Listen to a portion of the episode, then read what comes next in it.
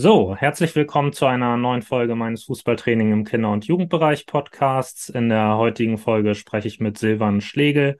Silvan ist Physiotherapeut und heute soll es thematisch um häufige Knieverletzungen im Fußball gehen und wie man diesen präventiv ähm, oder diese präventiv vorbeugen kann. Ja, Silvan, stell dich doch einfach mal vor, was machst du? Erstmal vielen Dank für die Einladung. Ich freue mich auf das Gespräch mit dir. Und äh, ich bin ja Physiotherapeut in Berlin, ähm, jetzt seit Anfang des Jahres auch selbstständig äh, mit dem Fokus auf die äh, vor allem postoperative, aber natürlich auch präventive Betreuung von Breit- und Leistungssportlern. Äh, dort vor allem ähm, mit dem Deutschen Turnerbund in Kooperation äh, mit der Nationalmannschaft der Junioren und Senioren. Und ähm, genau, ähm, freue mich jetzt auch natürlich ähm, mit dir über Knieverletzungen äh, im Fußball zu sprechen, weil ich glaube, auch da ist äh, im deutschsprachigen Raum schon noch viel, was man aufarbeiten kann und wo äh, bestimmte Mythen einfach existieren, die wir, glaube ich, äh, jetzt heute mal ganz gut besprechen können. Ja, das Thema ist ja bei mir ziemlich stark in den Fokus gerückt durch die letzte Saison, wo ich das dann nicht am eigenen Leib, aber als Trainer in Anführungszeichen am eigenen mhm. Leib spüren musste, ähm, wie das so ist, wenn dann plötzlich Spieler wegfallen aufgrund von Knieverletzungen. Und da wird sich dann natürlich auch noch so ein bisschen später im Verlauf der Folge die Frage stellen, was so Verletzungen sind, die, also die man verhindern kann und was Verletzungen sind, die einfach passieren in dem Sinne. Ähm, bevor wir ähm, jetzt aber zu weit in die Materie schon einsteigen, vielleicht einfach einmal, wie erstmal anatomisch, wie das Knie aufgebaut ist, was man da überhaupt verletzen, also sich verletzen kann, ähm, Anatomie des Knies und ähm, genau, was dann häufige Verletzungen im Fußball sind. Ja, also prinzipiell ist das Knie natürlich sehr, äh, sehr komplex aufgebaut. Ja, ähm, wir haben ähm, verschiedene Gelenkstrukturen, die dort äh, zusammentreffen. Ähm, wir haben sowohl die, die Menisken, die dort im Kniegelenk drin sitzen, als auch Bandstrukturen, die einfach sehr, sehr wichtig sind für die äh, Stabilisation insgesamt äh, während äh, bestimmter Belastungen. Aber ganz grob, um das einmal äh, von, von Grund auf aufzubauen, äh, treffen sich natürlich dort Oberschenkel und Unterschenkel. Ähm, also auch ist die Kraftverteilung von einer Belastung, die auf den Oberkörper wirkt, runter hin Richtung Fuß, immer auf das Knie auch treffend. Ne?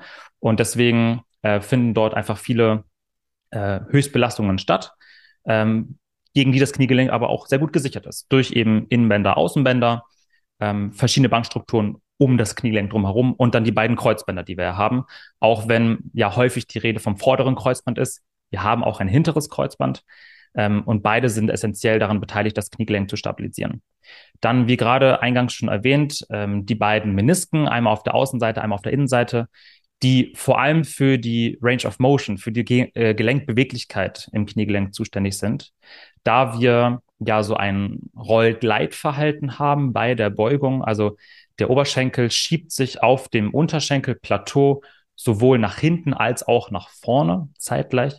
Und nur so kann die vollständige Beugung im Kniegelenk überhaupt erst ermöglicht werden. Und äh, dafür haben wir die Menisken.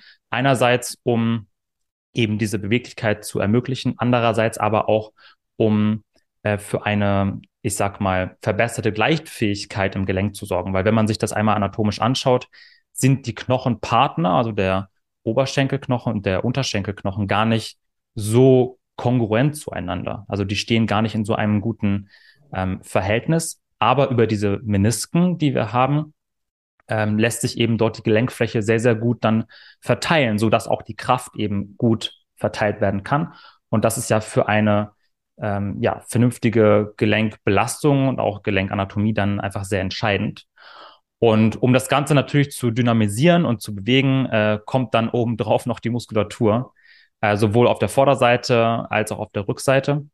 Und die spielt natürlich jetzt auch im Hinblick auf ähm, die Prävention und die ähm, Belastungsparameter, äh, die wir beim Kniegelenk testen können, äh, schon eine sehr große Rolle. Also sowohl der Quadrizeps als auch hinten die Hamstrings sind ja immer wieder Dinge, als auch natürlich die Adduktoren auf der Innenseite, sind immer wieder Dinge, die ja auch ähm, über die Medien zum Beispiel ähm, auch mit verbreitet werden, so er hat schon wieder Adduktorenprobleme oder er hat schon wieder irgendwie Hamstring gepullt.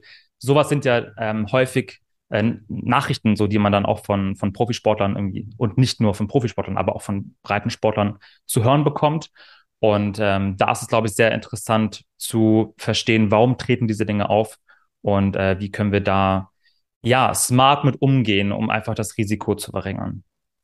Du hast jetzt schon gesagt, das Knie ist gut, ähm, ja, gut ausgestattet, um Verletzungen zu vermeiden. Trotzdem passieren sie ja. Wie sieht das aus, wenn man sich die Daten mal anschaut in Bezug auf die Gewichtung zwischen den verschiedenen Verletzungen? Was ist da besonders häufig? Also so das Albtraum-Szenario ist natürlich der Kreuzbandriss. Mhm. Ähm, aber wie ist das gewichtet, wenn man sich Meniskusverletzung, Kreuzbandrisse etc. anschaut? Ja, ja.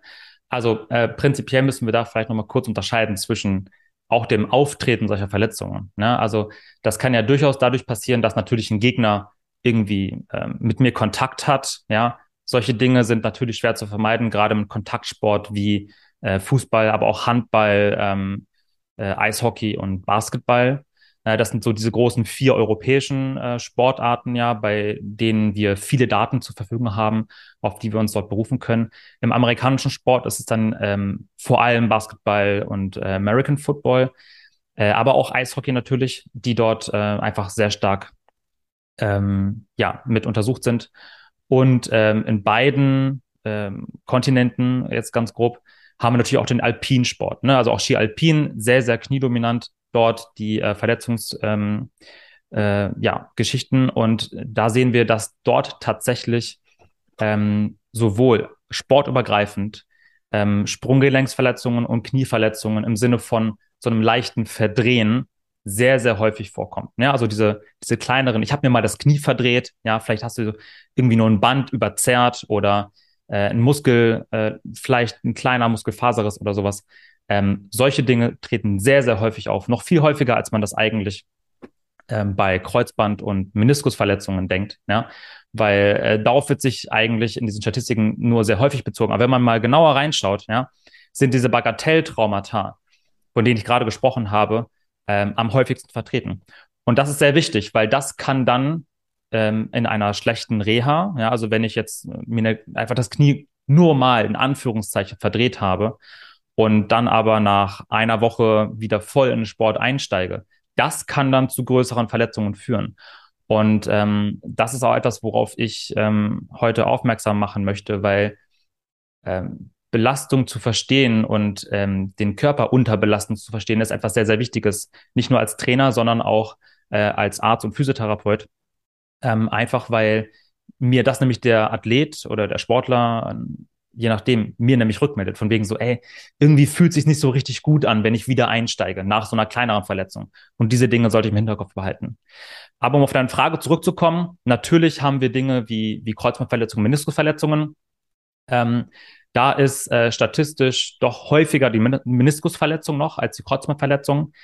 Ähm, und dann äh, darunter ähm, reihen sich noch so durch, solche Dinge wie ein patellofemorales Schmerzsyndrom. Ja, so heißt das ähm, im Fachbegriff. Man kennt das als Runner's Knee oder so Soccer's Knee. Ja, das ist, glaube ich, so der umgangssprachliche äh, Begriff, den man, mit dem man auch schon mal so hantiert hat.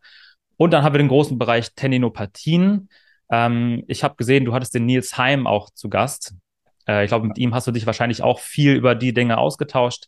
Er ist da ja auch sehr, äh, sehr firm und sehr kompetent in dem Bereich, was äh, vor allem Patellaspitzensyndrom als auch Achillessehnen, äh, Tendinopathien angeht. Und diese Dinge finden selbstverständlich auch sowohl im Breiten als auch im Leistungssport bei Fußballern statt. Und äh, ich würde sagen, so ist es von der Gewichtung ungefähr aufgeteilt. Okay, du hast ja jetzt schon gesagt, Verletzungen nach Drehbewegungen sind sehr häufig. Was sind denn weitere Bewegungsmuster, in denen Verletzungen häufig auftreten? Hm? Wenn wir uns den, den Fußball mal ähm, vorstellen und, und auch anschauen, welche Belastungen auftreten. Ne? Wir haben vor allem Antrittbewegungen, also wo ich aus einer äh, ruhenden Position schnell Kraft produzieren muss, um nach vorne zu kommen. Dann haben wir ähm, Stoppbewegungen, ja? also ich muss aus dem Antritt dann schnell abbremsen für eine äh, Aktion mit dem Ball zum Beispiel etc. Und ich habe Richtungswechsel. Das, was du ja gerade schon mit der, mit der Rotation auch angesprochen hast. Ne? Also sogenannte Cuts, dass ich also aus einem Vollsprint 90 Grad zur Seite äh, rennen muss. Ne? Das sehen wir am häufigsten ähm, oder das ist am plastischsten eigentlich zu sehen im American Football. Na, also ich habe eine Route, ich laufe geradeaus, dann biege ich 90 Grad nach links ab, um dann den Pass entsprechend anzunehmen vom Quarterback zum Beispiel. Aber sowas haben wir ja auch im Fußball. Ne, auch das, durch das Dribbling muss ich bestimmte Routen manchmal gehen, die dann eben Richtungswechsel mit, mit beinhalten. Und dort ist natürlich die höchste Belastung, weil diese Scherkräfte dann plötzlich auftreten, auf die das Kniegelenk vorbereitet sein muss ähm, und die das Kniegelenk dann auch eben kompensieren muss, damit eben nichts passiert und ich ganz normal weiterlaufen kann. Aber ähm, ich würde sagen, diese drei großen Bewegungen haben ja so Antritte, Stops und Richtungswechsel und dann kommen natürlich Landungen noch mit dazu. Ne? Also von einer, ich sage jetzt mal, ähm, ja, äh, Kopfballsituation oder wenn wir zum Basketball der Sprung zum Korb hin vorstellen und ich dann lande, dann ist natürlich auch dort ähm, das Kniegelenk zu stabilisieren. Und äh, das sehen wir zum Beispiel auch sehr, sehr häufig jetzt beim Thema Kreuzband, dass ähm, bei einem Überstreckungstrauma auch das vordere Kreuzband betroffen sein kann. Also ich lande, kann das Kniegelenk nicht gut stabilisieren und knicke nach hinten durch. Ja, ganz ekliges Verletzungs, ganz ekliger Verletzungsmechanismus aus meiner Sicht. Ähm, da kann auch das Kreuzband dann äh, mit verletzt werden. Und äh, selbstverständlich auch natürlich muskuläre Strukturen. Ne? Also da bleibt er dann nicht nur beim Kreuzband. Aber das ist dann der vierte große ähm, Bereich, den wir dann bei den Knieverletzungen haben. Jetzt lassen sich ja, oder es lässt sich ja daraus, dass man weiß, wann treten Verletzungen auf, nach was für Bewegungen, lassen sich ja Rückschlüsse ziehen, wie man so sein Training gestalten möchte, um mhm. eben ja, Verletzungen vorzubeugen. Komplett verhindern kann man es natürlich nie. Ähm, genau, was, wie würdest du jetzt als Trainer, stell dir vor, du trainierst eine Fußballmannschaft, ähm, einfach egal Breiten- oder Leistungssport, aber du bist der Cheftrainer, hast jetzt vielleicht, ähm, die haben ja auch in der Regel nicht das große Fachwissen in dem Bereich. Ähm, wie können diese dann da so rangehen, wenn sie versuchen, Knieverletzungen zu verhindern. Mhm. Also was du schon, schon sehr, sehr gut sagst, ist, äh, 100% vermeiden können wir das nicht. Und ich glaube, wenn man sich darauf mal einlässt und wegkommt von diesem, was ist der heilige Gral, damit nie wieder Knieverletzungen auftreten, den gibt's halt nicht. Und das ist sehr, sehr wichtig zu verstehen, weil wir können bestimmte Parameter beeinflussen. Und wenn man die Knieprogramme, die es so gibt da draußen, ja, wenn man die alle mal auf einen Nenner bringt, dann sind es im Grunde Koordination, Kraft, Beweglichkeit, beziehungsweise Range of Motion und Propriozeption. Ja, das muss ich vielleicht noch mal kurz erklären. Ähm, Proprio, das bedeutet eigen und Zeption ist so die Wahrnehmung. Also äh, man spricht in der Physio auch so von, von ähm, äh, Tiefenwahrnehmung. Ja, also wie der Körper insgesamt sich im Raum äh, verhält und wo er steht.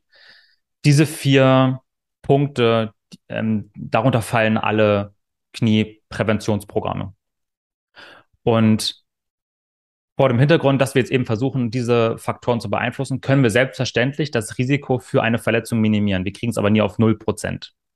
Aber es ist natürlich die Aufgabe als Trainer dafür zu sorgen, dass ich zum Beispiel äh, ein gutes Warm-up vorbereite. Ne? Also das ist schon mal der allererste Punkt, weil jetzt einfach nur, egal ob ich jetzt Leistungs- oder Breitensportler vor mir habe, jetzt einfach nur die Mannschaft auf dem Platz laufen zu lassen und dann einen Ball reinzuwerfen, sagt man, okay, hier, bitteschön, das ist mit Sicherheit kein gutes Warm-up. Ein Warm-up, was aber zwei Stunden geht, bei einer Stunde Trainingszeit, ist aus meiner Sicht genauso ein schlechtes Warm-up, weil ich den Sinn und Zweck verfehle. Also da muss die Relation einfach passen. Natürlich, je kürzer der Belastungszeitraum ist, den ich ähm, ja eine körperliche und sportliche Belastung ausübe, also zum Beispiel im Vergleich jetzt 100 Meter Sprint gegenüber Marathonlauf, je kürzer die Belastungszeit, desto länger ist meine Warm-up-Zeit. Das ist korrekt. Aber beim Fußball geht es ja vor allem um diese vier Punkte, die ich gerade genannt habe, also Koordination, Kraft, Range of Motion und Propriozeption. Und die Dinge sollten auf jeden Fall im Warm-up schon mit vorbereitet werden. Heißt also, kleinere äh, Aufwärmspiele, ja, bei denen ich mich schon mal auch mit Gegnerkontakt beziehungsweise ähm, mit Nähe zum Gegner mit äh, bewegen muss, in denen ich die ähm, Koordination für den Ball mit erarbeite, in denen ich die Muskulatur auf das vorbereite, was dann nämlich kommt. Ja, also auch gewisse Stretches, nenne ich es mal ganz vorsichtig, weil auch sich nur warm zu dehnen ist kein vernünftiges Warm-up aus meiner Sicht, ja, weil ich den Muskel nicht auf das vorbereite, was dann eigentlich kommt. Ja, er ist dann insgesamt länger, weil er mehr Spannung hat. Okay, äh, sorry, weil er weniger Spannung hat. Ähm, aber er ist nicht darauf vorbereitet, jetzt wie beim Hamstring zum Beispiel, wenn ich im Sprint bin, mich befinde, dann unter voller Länge Kraft zu entwickeln. Das habe ich nicht vorbereitet. Und dann treten plötzlich Hamstring-Pulls auf. Und ich frage mich, hä, warum? Ja, wenn man das mal, wenn man das Warm-up einmal anschaut, dann ja, weiß man Bescheid. Und diese Dinge ähm, sollten auch im Cooldown stattfinden. Also nach der, nach der Trainingseinheit ähm, zurück in den Lockerroom zu gehen und dann das erste Bier aufzumachen, ist mit Sicherheit kein vernünftiges Cooldown, sondern ich muss dem Körper die Möglichkeit geben, aus einer Belastungsanforderung äh, wieder mich abzuwärmen und im Grunde die Regeneration vorzubereiten. Das ist ja Sinn und Zweck eines, äh, eines Cooldowns. Das ist vielleicht nicht so lang wie das Warm-up, ja, aber ich muss einfach äh, den Körper wieder runterfahren, um dann regenerieren zu können und wieder ready zu sein für die nächste Einheit.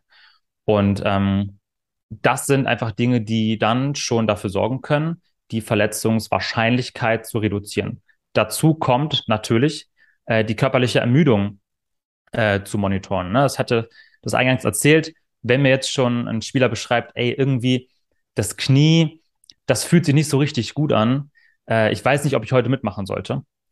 Dann müssen bei mir die Alarmglocken läuten. Ähm, vielleicht da ein prominentes Beispiel, wir müssen jetzt keine Namen nennen, aber eine sehr bekannte deutsche Fußballerin, ähm, hat sich vor zwei, drei Wochen, glaube ich, das Kreuzband operieren lassen nach äh, einer Verletzung. Man muss sagen, das war jetzt schon die zweite Verletzung. Das andere Knie wurde auch barriert, auch mit Kreuzband.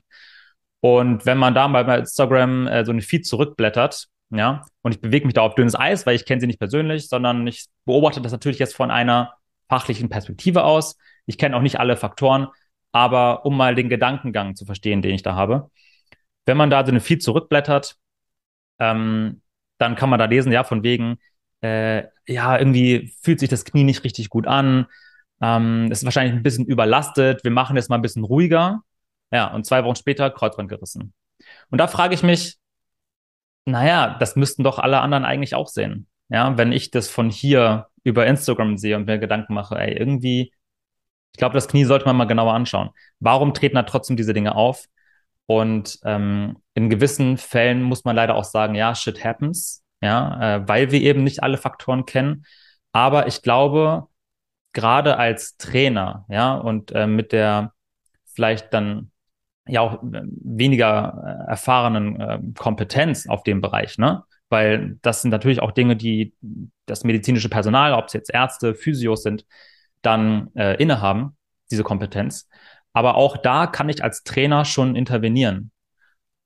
Und wenn ich mir nicht sicher bin, was das sein kann, ja, dann schick doch einfach deinen Athleten mal oder deine Athletin ähm, zum Doc, zum Physio. Egal ob Breitensport oder, Leistungssport. Lasst es abchecken, weil irgendwas stimmt halt nicht. Und da kommt leider auch wieder dieses Problem mit Leistungssport hinzu. Man hat natürlich wenig Zeit. Der Spieler, die Spielerin, die sollen schnell wieder auf dem Platz sein. Ja, ist alles verständlich. Aber wenn wir uns darüber unterhalten, über, über Prävention und, und Prophylaxe, ne, weil es, ich, ich finde es schwierig, diesen Begriff ähm, Prophylaxe wirklich gut zu betiteln, weil es ist eigentlich das Management der Verletzungsverhinderung. Darum geht's ja eigentlich. Ne? Und ähm, in, in dem ähm, Zuge müssen wir solche Faktoren einfach mit beachten und da gehören natürlich auch Schlafverhalten, Ernährung etc. mit dazu, die ich zusätzlich monitoren kann. Ne? Weil wenn dann so eine ähm, ja, Situation auftritt, dass meine Athletin zu mir kommt und sagt, ey, das Knie ist wirklich überlastet gerade und ich, ich brauche Pause. Okay, wie hast du geschlafen in den letzten Wochen? Wie war deine, Ernähr wie war deine Ernährung? Wie ist dein Wasserhaushalt? Ähm, und darüber, ja, muss man dann zusammen mit dem medizinischen Personal entscheiden, ähm, ist das eine Situation, in der wir jetzt intervenieren müssen, sprich ähm, Belastungsreduktion und Rehab-Training?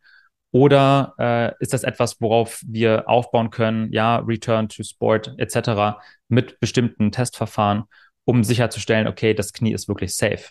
Ähm, auch da sind Fragebögen ähm, sehr relevant, gerade wenn es Richtung Kreuzband geht, gibt es den äh, RSI-Fragebogen, den ich dort sehr empfehlen kann. Ähm, können wir vielleicht nochmal verlinken, äh, wenn das äh, rele relevant ist.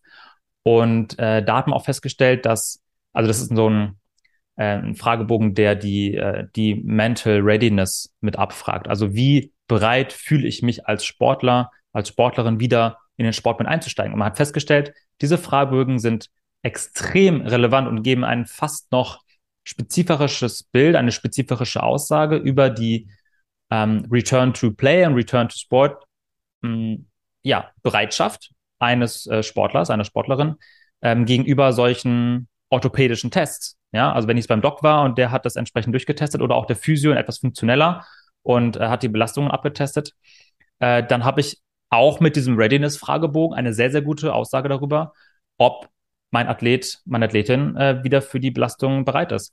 Und ähm, unter dem äh, Gesichtspunkt halte ich einfach für sehr relevant, sich dann in dem Moment als medizinisches Team zusammenzusetzen, auch als Trainerstab, um dann ähm, zu sagen, ey, schaut mal, diese Athletin muss jetzt pausieren und darf nicht weiter belastet werden, ähm, damit es eben nicht zu solchen Verletzungen kommt, die dann lange dauern, weil wir wissen, Kreuzbandverletzung ist mindestens neun Monate äh, in der, in der Reha-Zeit, vielleicht sogar bis zum Jahr, je nachdem, wie es läuft. Und ähm, das heißt natürlich dann erstmal, äh, dass die Saison beendet ist.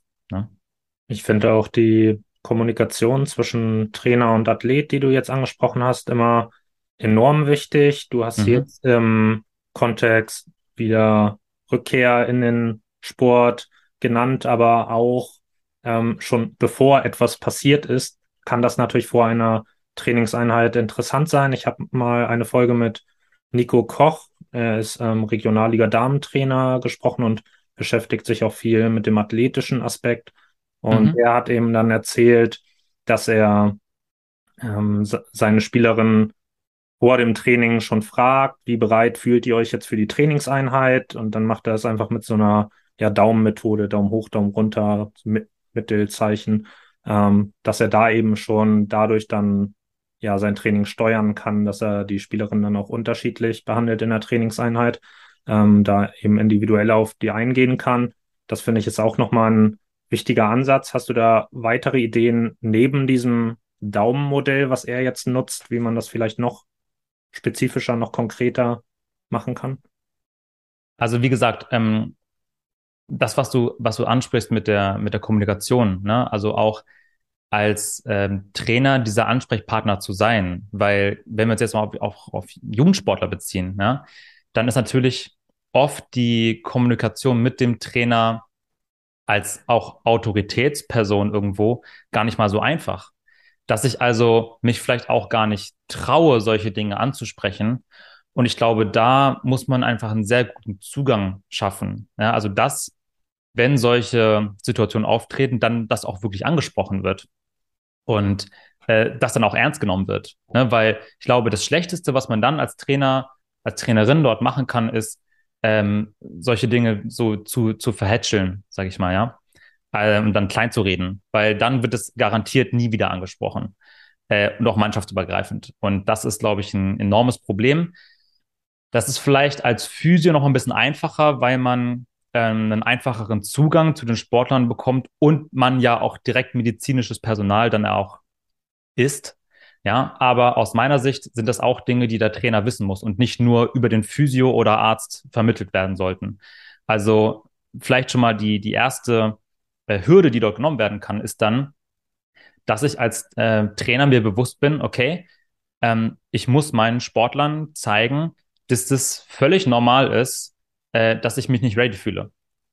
Heißt aber nicht von wegen so, ja, ich bin ein bisschen müde, ja, von wegen, ich habe keinen Bock, ja, das ist ja manchmal was anderes, ähm, sondern es geht darum, ähm, ich habe wirklich nicht gut geschlafen, ich äh, bin nicht gut erholt, ähm, mir tun bestimmte Körperregionen weh. Das muss angesprochen werden und mit dem Trainer, Stab, Trainer etc. kommuniziert werden. Ähm, die Daumenmethode finde ich super, ne, weil das ist relativ äh, prägnant, relativ ähm, äh, plastisch auch äh, abzubilden. Ich habe direkt ein Bild über die ganze Mannschaft. Auch da muss kommuniziert werden, wenn jetzt jemand einen Daumen runter gibt, dass der halt nicht fertig gemacht wird. Ne, von wegen so, ah, du fühlst dich wieder nicht gut. Das ist auch völlig okay und es ist wichtig, dass das kommuniziert wird. Das ist, glaube ich, ein großer Punkt. Ähm, es gibt ähm, neben dieser Daumenregel auch so Ampelsysteme, also grün, gelb, rot. Äh, ich glaube auch, das ist äh, relativ klar, wie das funktioniert. Ähm, diese Fragebögen funktionieren, wie gesagt, sehr, sehr gut. Und ähm, es gibt von der VBG, von der Berufsgenossenschaft, ähm, eigens auch eine, eine App, ähm, über die dann solche Fragen auch an die Sportler mit rausgegeben werden können. Äh, auch damit haben wir äh, sehr, sehr gute Erfahrungen gemacht insgesamt. Ähm, dort werden dann zum Beispiel morgens abgefragt, wie hast du geschlafen, ähm, wie hast du dich ernährt, ähm, wie fühlst du dich insgesamt körperlich, hast du Muskelkater, ähm, solche Dinge, ja. Und dann muss einfach nur dort ähm, die Bereitschaft entsprechend ähm, etabliert werden, dass der Sportler sich dort wirklich regelmäßig dann einträgt und äh, diese Parameter ausfüllt. Ja, natürlich sind das zwei, drei Minuten, ja, die ich dann jeden Tag damit beschäftigt bin. Ich weiß, jeder Sportler hasst das, sowas einzutragen, Trainingsdaten, Dokumentation, das ist wirklich von allen immer, ja, so unregelmäßig gepflegt. Aber es hilft extrem. Es hilft dem medizinischen Personal einzuschätzen, befindet sich gerade jemand im Anführungszeichen Übertraining, ja, oder äh, ist alles im grünen Bereich. Und das gibt es auch sehr, sehr schön, auch grafisch dargestellt, ähm, auch dort mit Ampelsystemen, wie ist es entsprechend unterlegt, ist ein Spieler in einer Situation, die ich einfach mal abchecken sollte. Und da geht es gar nicht darum, ist er verletzt oder nicht verletzt, sondern es geht erstmal um seine ähm, Ermüdungsparameter was ich gerade meinte, Muskelkater, Schlafverhalten etc. Und ähm, das ist, glaube ich, aus meiner Sicht auch gerade, weil ja jeder irgendwie ein Smartphone hat und wir ja auch so ein bisschen vercyborgt sind. Ne? Jeder hat das Smartphone immer bei sich und trägt alles da rein. Ohne Smartphone kommen wir ganz schlecht nur noch aus. Ähm, ja, dann mache ich es auch über eine App. Das ist auch völlig fein.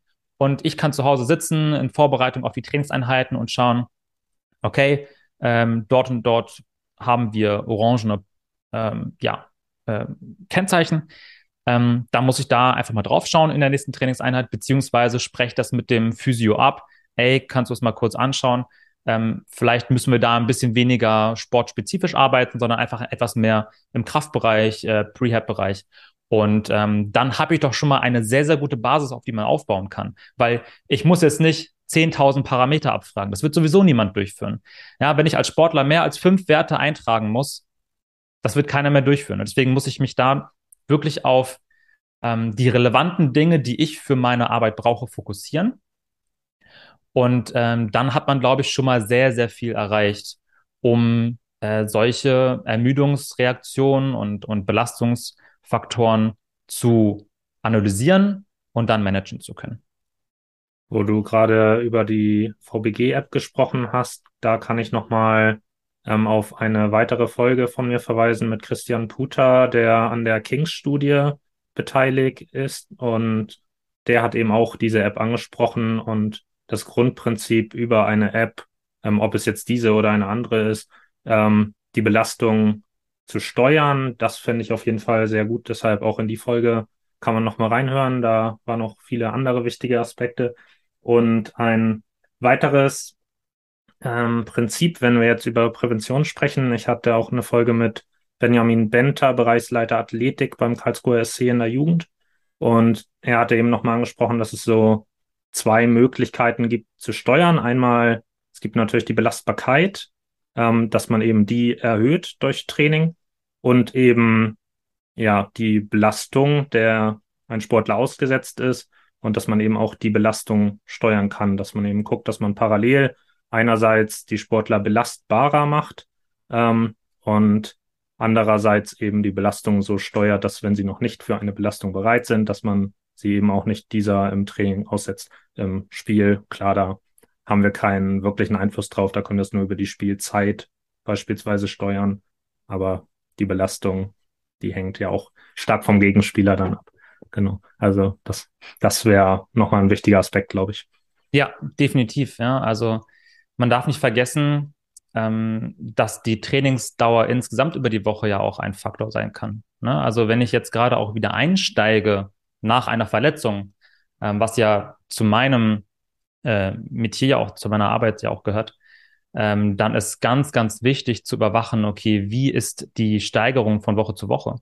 Weil wenn ich jetzt in Woche eins mit, ich sag mal, zehn Prozent der Belastung einsteige, die ich ähm, sonst in, vor der Reha oder vor der Verletzung hatte, ähm, ist das vielleicht ein ganz gutes Maß, ja, auch um, um wieder einfach sportspezifisch dann ähm, reinzufinden. Aber wenn ich halt mit 90 Prozent einsteige, ja, dann muss man sich nicht wundern, dass das Gewebe auch dafür noch gar nicht vorbereitet ist. Ja, also es geht ja gerade in der Reha darum, Gewebe wieder vorzubereiten. Egal, ob es jetzt Muskulatur, Bandstruktur, ähm, Kapsel, you name it, ja, ähm, ist das Gewebe, die Fasern, die sich in der Reha wieder neu gebildet haben und wieder eine, eine Funktion erfahren haben, die müssen nach und nach an diese Belastungen gewöhnt werden. Und das fasst eigentlich beides zusammen. Also generell die strukturelle Belastbarkeit des Gewebes wird über natürlich das Krafttraining, aber auch über das Athletiktraining nach und nach erhöht. Und über die progressive Steigerung der Belastung im Training, sportspezifisch, ähm, kann ich dort eben dieses Belastungsmanagement dann nach und nach durchführen.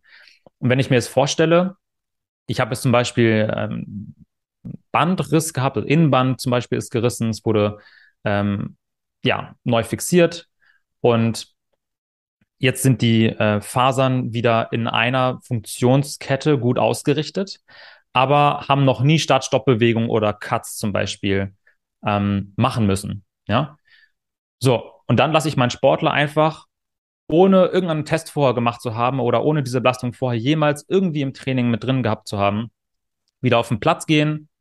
Der läuft geradeaus, alles cool, der macht einen Cut und die Fasern denken sich, ciao, ich bin raus. Weil wie soll jemand, der noch nie vorher eben Cuts gemacht hat und plötzlich, er weiß ja, wie das Koordinat koordinativ funktioniert, das Gehirn kennt das, aber die Bandstrukturen, die haben noch keine Ahnung davon. Und so, so passieren wieder solche Wiederverletzungen. Und ähm, das sind einfach wichtige Elemente, die man dort als Athletiktrainer, aber auch als Physiotherapeut ähm, beachten muss. Ne? Also wie bekomme ich es hin, nach einer verletzten Situation wieder die sportspezifischen Elemente mit aufzubauen, die wir ja ganz am Anfang genannt haben. Ne? Also Antritte, Stopps, Start, Stoppbewegungen, äh, Richtungswechsel, ja, äh, Cuts und äh, Landungen. So, und bis zu einem gewissen Maße muss ich das einfach trainieren. Und das Ziel sollte sein, dass ich nachher belastbarer bin als vorher. Weil dann habe ich eine optimale Situation aus einer Reha kreiert. Also vielleicht sogar den Spieler performancemäßig nach vorne gebracht. Und ich glaube, da ist auch jede Reha-Situation eine Chance, ähm, ja, auch mal an den athletischen Komponenten zu arbeiten, die ich vielleicht sonst nicht so hinbekomme. Ja, weil natürlich will jeder sportspezifisch arbeiten. Klar, macht ja auch Spaß, ja äh, einfach auf dem Platz zu stehen und dann zocken zu können. Aber das Athletiktraining hat mit Sicherheit genauso einen hohen Stellenwert oder sollte ähm, bei den Sportlern äh, einen genauso einen hohen Stellenwert haben, damit der Körper eben wie eine Maschine, sag ich mal, auf das Training vorbereitet wird und dann auch die Belastungen, die im Training auftreten, kompensieren kann. Du hast jetzt schon vom Vorbereiten der verschiedenen Strukturen gesprochen, egal ob es jetzt Muskel oder eine andere Struktur ist. Ähm, da würde ich gerne nochmal auf die Anpassungsfähigkeit gehen. Ich habe das mal im Gespräch mit einem, an, mit einem Trainer ähm, so aufgeschnappt. Ich meine, er hat da von passiven Strukturen gesprochen, dass eben ein Muskel sich schneller anpasst als ähm, ja gewisse andere Strukturen, Knorpel, was weiß ich. Ähm, das, und da ist, glaube ich, auch so das Thema Geduld als Trainer ein ganz wichtiges, auf das man vielleicht nochmal aufmerksam machen könnte, ähm, dass sich eben ein Muskel vielleicht relativ schnell anpasst, aber es eben auch Strukturen gibt im Körper, die man vielleicht dann nicht so auf der Reihe hat, ähm, die noch nicht angepasst sind. Und dann denkt man, weil es muskulär alles klappt, okay, der Athlet ist wieder soweit. Ja, und dann rächt sich das Ganze. Vielleicht könntest du da nochmal drauf eingehen. Ja, also ich ähm, mag es nicht so gerne, passiv und aktive Strukturen voneinander zu trennen, ja, weil wir sind ein Organismus. Und natürlich versuchen wir verschiedene Dinge im Körper erklärbar zu machen. Deswegen gibt es ein Nervensystem und ein Muskelsystem und ein Bandsystem. Ja, Faszien sind in den letzten zehn Jahren, glaube ich, ja so extrem ähm, durch, ähm, durch die Medien gegangen wie sonst kaum was. Und nachher ist es halt auch nur ein System, was wir uns so versuchen zu erklären. Ja, wir sind ein zusammenhängender Organismus und das ist, glaube ich, die oberste Prämisse. Ja, und von allem anderen ähm, können wir dann Dinge ableiten. Und so ist es natürlich bei Muskulaturverletzungen oder Bandverletzungen ähm, der Fall. Also je stoffwechselreicher oder stoffwechselärmer ein Gewebe versorgt ist, ja, also zum Beispiel Muskulatur ist ein sehr hochenergetisches Gewebe. Dort passiert einfach viel Stoffwechsel, weil dort auch viel Energie umgesetzt wird in der Muskulatur. Ähm, selbstverständlich wird das besser ausheilen und schneller ausheilen als Gewebe, was weniger mit Stoffwechsel versorgt ist, also zum Beispiel Bandstrukturen oder Knorpel oder Knochen. Ja, ähm, wir kennen dort verschiedene, verschiedene Heilungszeiten. Im Knochen sind das ja immer so vier, sechs, vielleicht acht Wochen. Ja, ähm, bei der Muskulatur ein bisschen weniger, beim Knorpel ein bisschen mehr. Äh, verschiedene Strukturen haben so einen langsamen Stoffwechsel, dass wir das gar nicht überleben. Zum Beispiel Gelenkknorpel. Da wird immer gesagt, dass der gar nicht heilen kann. Doch, klar, der heilt auch. Das dauert halt einfach nur 80 bis 200 Jahre, bis der sich einmal umgebaut hat. Und in der Regel ist es halt mit einem menschlichen Lebenszyklus nicht so vereinbar, dass wir das erleben, dass der sich einmal umbaut. Ne?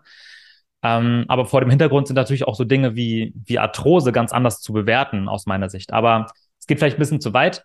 Ähm, wenn wir äh, über eine Verletzung sprechen, müsste uns ganz ähm, klar sein, welches Gewebe dort eigentlich verletzt war. Ist es eine Muskulaturverletzung? Okay, dann ist es vor allem wichtig, dort den lokalen Stoffwechsel zu fördern, weil ähm, natürlich der Muskel darüber am, am meisten regeneriert. Bei Bandverletzungen selbstverständlich genauso, aber mit dem Hintergrund, okay, wofür ist das Band vor allem ausgelegt? Ähm, natürlich die Stabilisation einerseits, aber auch die Übermittlung von bestimmten ähm, äh, ja, Zuständen, Reizzuständen, die der Körper wahrnimmt, der, der sogenannten Propriozeption wenn es jetzt zum Beispiel ums Thema Kreuzband geht, ist also das neuronale Training vielleicht sogar nochmal deutlich relevanter, was dann für uns bedeutet, okay, diese Struktur braucht einfach länger, weil die Funktion der Struktur auch wieder aufgebaut werden muss. Ähm, und das sind, glaube ich, sehr, sehr relevante äh, Prozesse, die wir dann einfach ähm, verstehen müssen und auch in der Reha damit einfließen lassen müssen. Und so ergeben sich dann verschiedene äh, Dauern, Zeitspannen, ähm, die das Gewebe dann mit der Heilung verbringt. Und ähm, das ist dann das Problem aus meiner Sicht auch bei, bei Muskelverletzungen, weil man eben sagt, okay, drei, vier Wochen und dann ist wieder alles gut. Ja, prinzipiell. Ähm, aber bis der Muskel wieder zu seiner vollen Kraft auch wieder zurückgekehrt ist, ja, würde ich da auf jeden Fall nochmal 10 bis 14 Tage oben drauf rechnen. Einfach aus Erfahrung ist gerade so dieser, dieser Bereich, wenn ich anfange, ah, es fühlt sich alles gut an, ich bin schmerzfrei im Training. Das ist der Bereich, wo am häufigsten Wiederverletzungen auftreten. Weil ich dann nämlich so ein bisschen naiv, ja, von meinem Körper verarscht werde, ähm, der dann nämlich denkt, ah, ist alles cool und ich kenne ja die Bewegungsmuster und gehe komplett wieder rein. Und der Muskel ist dafür eigentlich noch nicht vorbereitet, weil eben genau noch diese 10 Tage, 14 Tage Zeit fehlen, bis wirklich alles wieder durchbaut ist. Und ähm, da schon mal als praktischen Tipp, nachdem der Muskel oder nachdem ich nach Muskulaturverletzungen schmerzfrei bin, macht nochmal 10 bis 14 Tage so ein bisschen entspannt her, dann retesten und wieder ab in die Belastung. Und bei ähm, Verletzungen von dem Bewegungsapparat in Richtung Knorpel, Knochen, äh, aber Bandstrukturen natürlich auch, ähm, ist es das Gleiche, nur halt mit einem längeren Zeitraum, weil ich dort einfach weniger Stoffwechsel habe und somit der Heilungsprozess einfach etwas länger dauerte. Du hast jetzt schon gesagt, dass du nicht gerne zwischen passiven und aktiven Strukturen trennst, also den Körper eher als etwas Ganzes siehst. Ähm, Finde ich auch einen guten Ansatz. Genauso könnte man vielleicht auch, weil du jetzt schon, ich meine, wir sprechen ja über Prävention, aber du hast auch schon das eine oder andere Mal jetzt darüber gesprochen nach einer Verletzung, also mhm. wo man ja sagen könnte, eher Reha dass man eben das vielleicht auch gar nicht zu sehr, auch wenn es natürlich schon unterschiedliche Dinge auch sind, ähm, gar nicht zu sehr trennt, weil eben nach einer Verletzung kann eben auch eine Wiederverletzung passieren, dass das eben auch schon und auch der Reha-Prozess gleichzeitig ein Präventionsprozess sein kann. Etwas, was mich oft so stört bei Ärzten, ohne mir jetzt zu viel anmaßen zu wollen, weil die ja schon erstmal auf dem Papier die bessere Qualifikation haben. Aber oft kriegt man es ja schon mit, dass dann so ganz viel Pause verordnet wird. Mach mal erstmal gar nichts, so wo, wo ich mir dann so denke, okay, aber es gibt ja sicherlich Dinge, die der Athlet jetzt auch gerade tun könnte. Und in diesem Moment der Pause passiert natürlich auch nicht nur etwas mit der verletzten Struktur, sondern auch der Rest wird immer weniger belastbar in dem Moment, ähm, dass man vielleicht auch in so einem Reha-Prozess das Ganze, also den Körper als Ganzes betrachtet. Vielleicht gehst du ähm, auf den Themenkomplex nochmal ein. Ganz viele Dinge, die man jetzt ansprechen kann. Ähm, ich würde nicht sagen, dass Ärzte die bessere Qualifikation haben. Sie haben eine andere Qualifikation. Ja, sie haben nämlich diesen ärztlichen, ja, Wissenskomplex, den sie auch lange im Studium sich erarbeitet haben. Genauso haben Physios ihre Qualifikation, genauso haben Trainer ihre Qualifikation. Und ich glaube, dass auch in Deutschland, und das ist leider etwas, was ich als, als großes Problem sehe, so viel gegeneinander geschossen wird. Von wegen so, ja, ich weiß das viel besser als du, weil.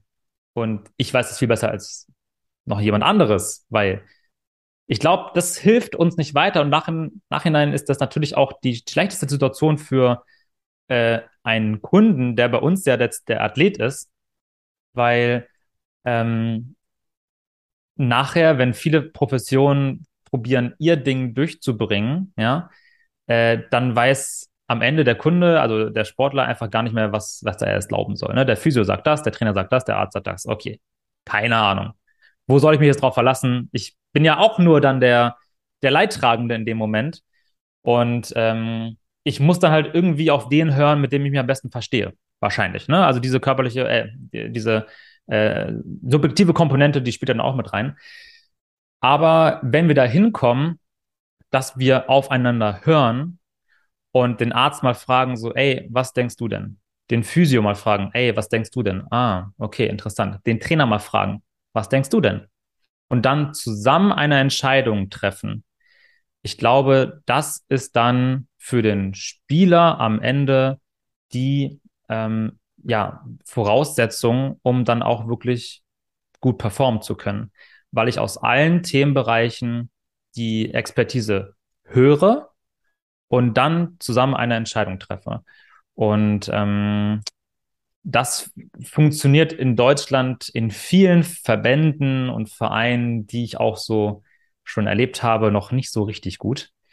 Und ähm, das ist einfach etwas, was wir, glaube ich, in den nächsten Jahren schon echt noch ausbauen können. Und da ist einfach viel Kommunikation gefragt, viel Ego mal vor der Tür stehen lassen gefragt, äh, weil natürlich jeder Recht haben will und jeder derjenige sein will, der dann der den Spieler wieder zu 100% Leistungsfähigkeit gebracht hat. Aber sorry, das ist es nicht. Ähm, das ist eine Teamleistung und da gehört eben jede Profession mit dazu.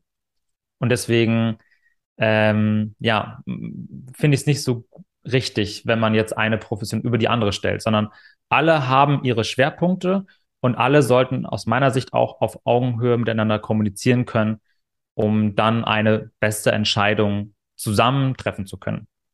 Ich, ich finde die Kommunikation zwischen verschiedenen Fachleuten auch enorm wichtig, wenn man sich das Ganze in der Praxis aber mal anschaut. Wenn wir jetzt von dem Amateursport ausgehen, dann ist es ja in der Regel nicht so, dass jetzt ein Trainer die Möglichkeit hat oder andersrum der Arzt die Möglichkeit hat, dass miteinander überhaupt kommuniziert wird. Es ist ja dann eher in der Regel so, der Athlet geht im Kinder- und Jugendfußball mit einem Elternteil zum Arzt.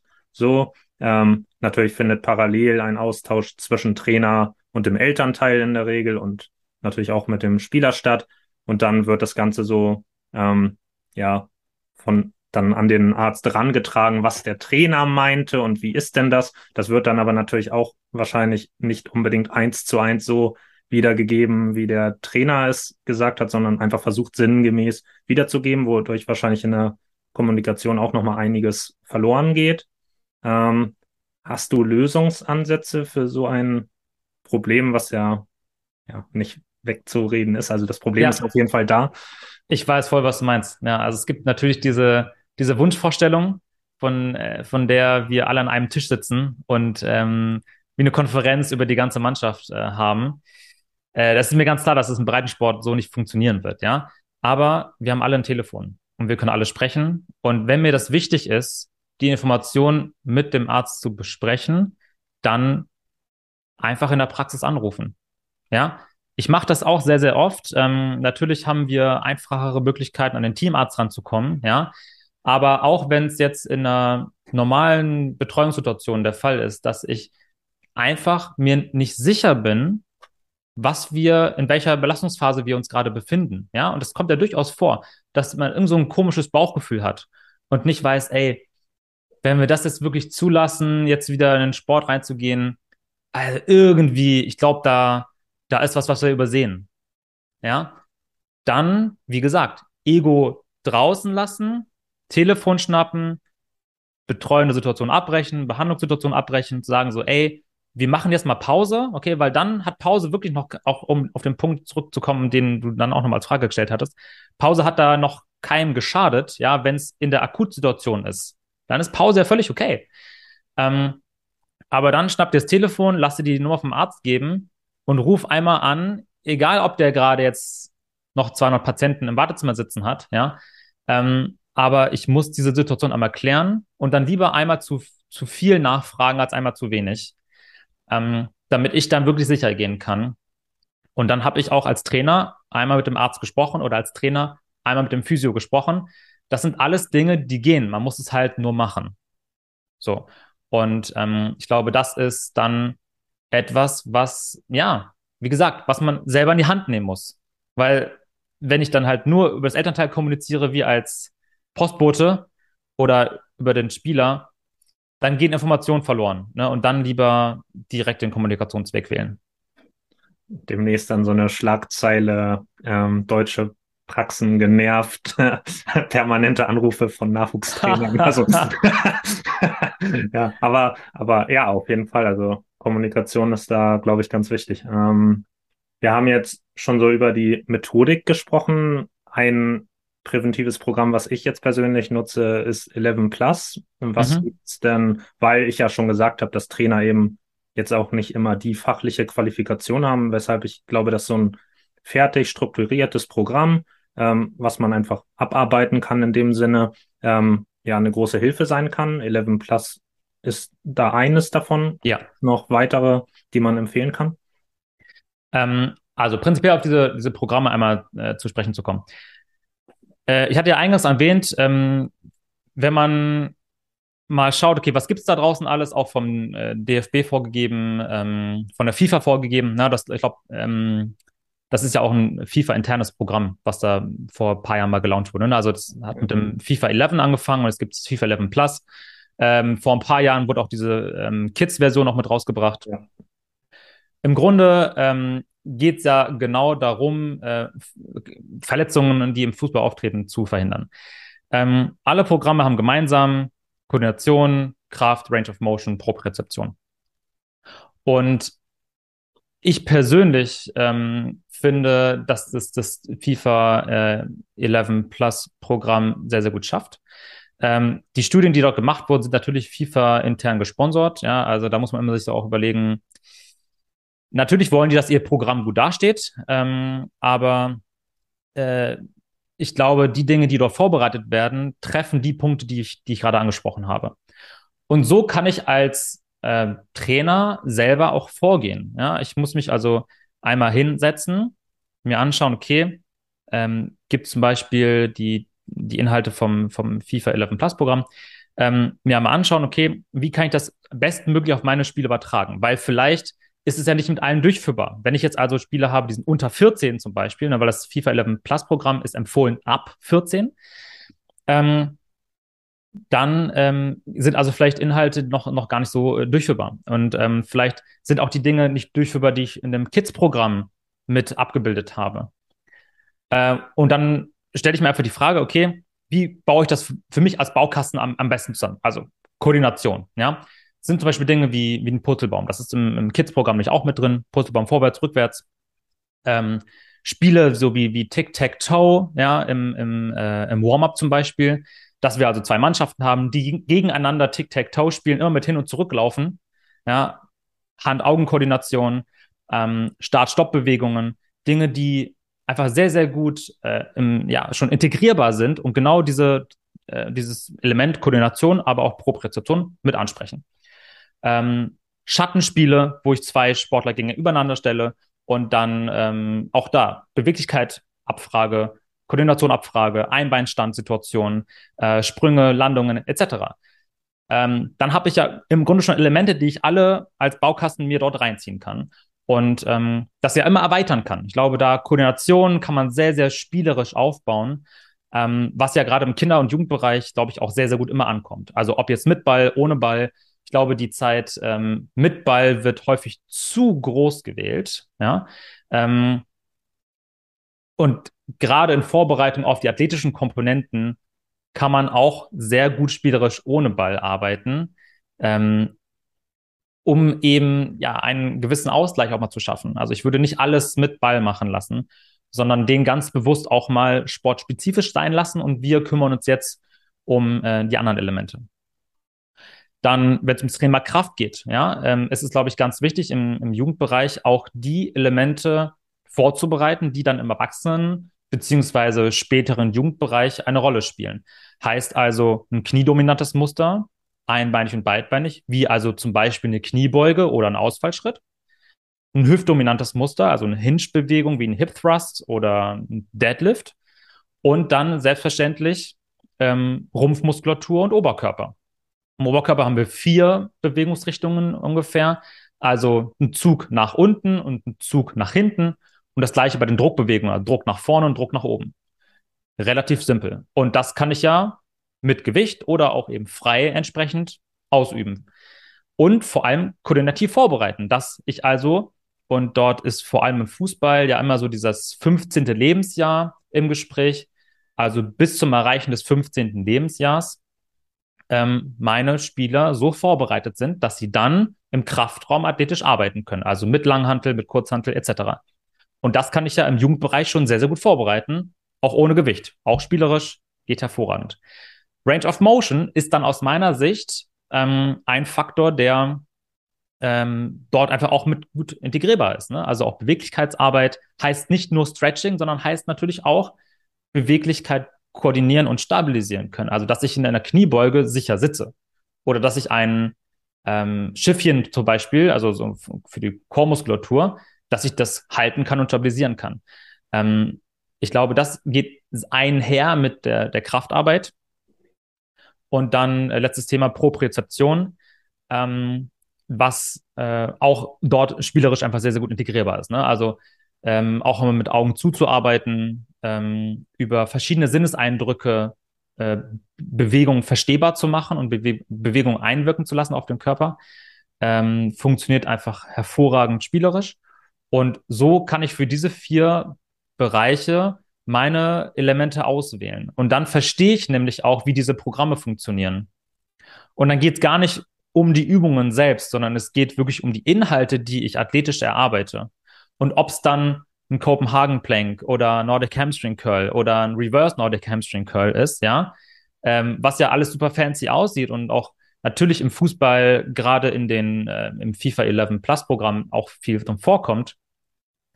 Aber wenn ich als Trainer verstehe, was ist eigentlich dahinter stehend, dann kann ich doch spezifisch für meine Mannschaft, die ich betreue, das eigene Programm aufbauen und ähm, dann dafür sorgen, dass wir diese Bausteine als Verletzungsprävention abarbeiten, im Warm-up, aber auch im Athletik- und Kraftbereich.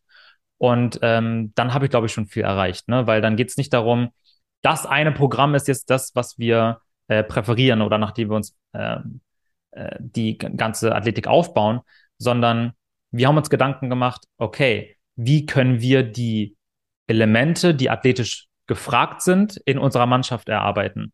Und ähm, da haben wir uns zusammen als medizinisches, medizinisches Team mit dem Physio, mit dem Trainerstab äh, Gedanken gemacht und haben dieses Protokoll für unsere Mannschaft etabliert Und das funktioniert für uns gut. So.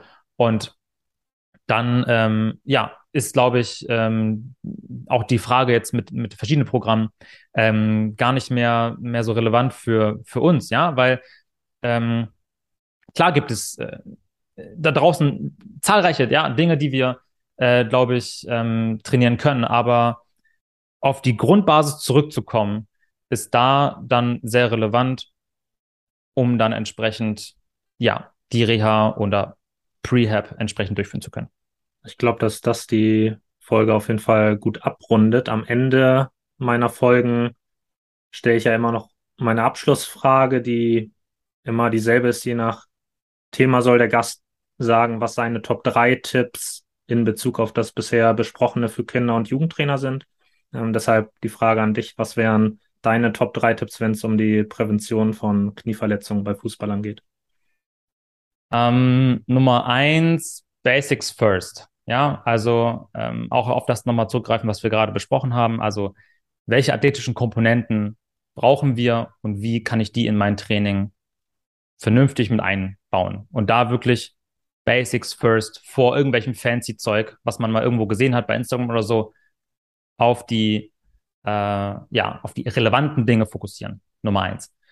Äh, Nummer zwei, äh, Kommunikation zwischen Trainer und medizinischem Team, aber auch zwischen Trainer und Athlet, ähm, um nämlich Belastungsparameter zu erkennen und dann auch frühzeitig dagegen einwirken zu können. Ähm, sehr, sehr relevant. Und äh, Nummer drei für den Athleten entsprechend äh, auch wieder äh, bezogen auf natürlich die, die Prävention, ähm, dass ich meinen Körper als Kapital sehe. Das ist manchmal sehr schwer zu verstehen, aber wir hatten das, also auch gerade im Jugendbereich natürlich, ne? Aber wir hatten das kurz mal angesprochen mit, ähm, mit dem Thema Ermüdung. Äh, natürlich jetzt ähm, vor einem Spiel nochmal eine Nacht durchzumachen und feiern zu gehen im Club halt, keine Ahnung, bis 5 Uhr morgens zu sein und dann halt am nächsten Morgen um 10 beim auf dem Platz zu stehen. Es ist nicht die richtige Vorbereitung ähm, für äh, eine sportliche Wettkampfsituation.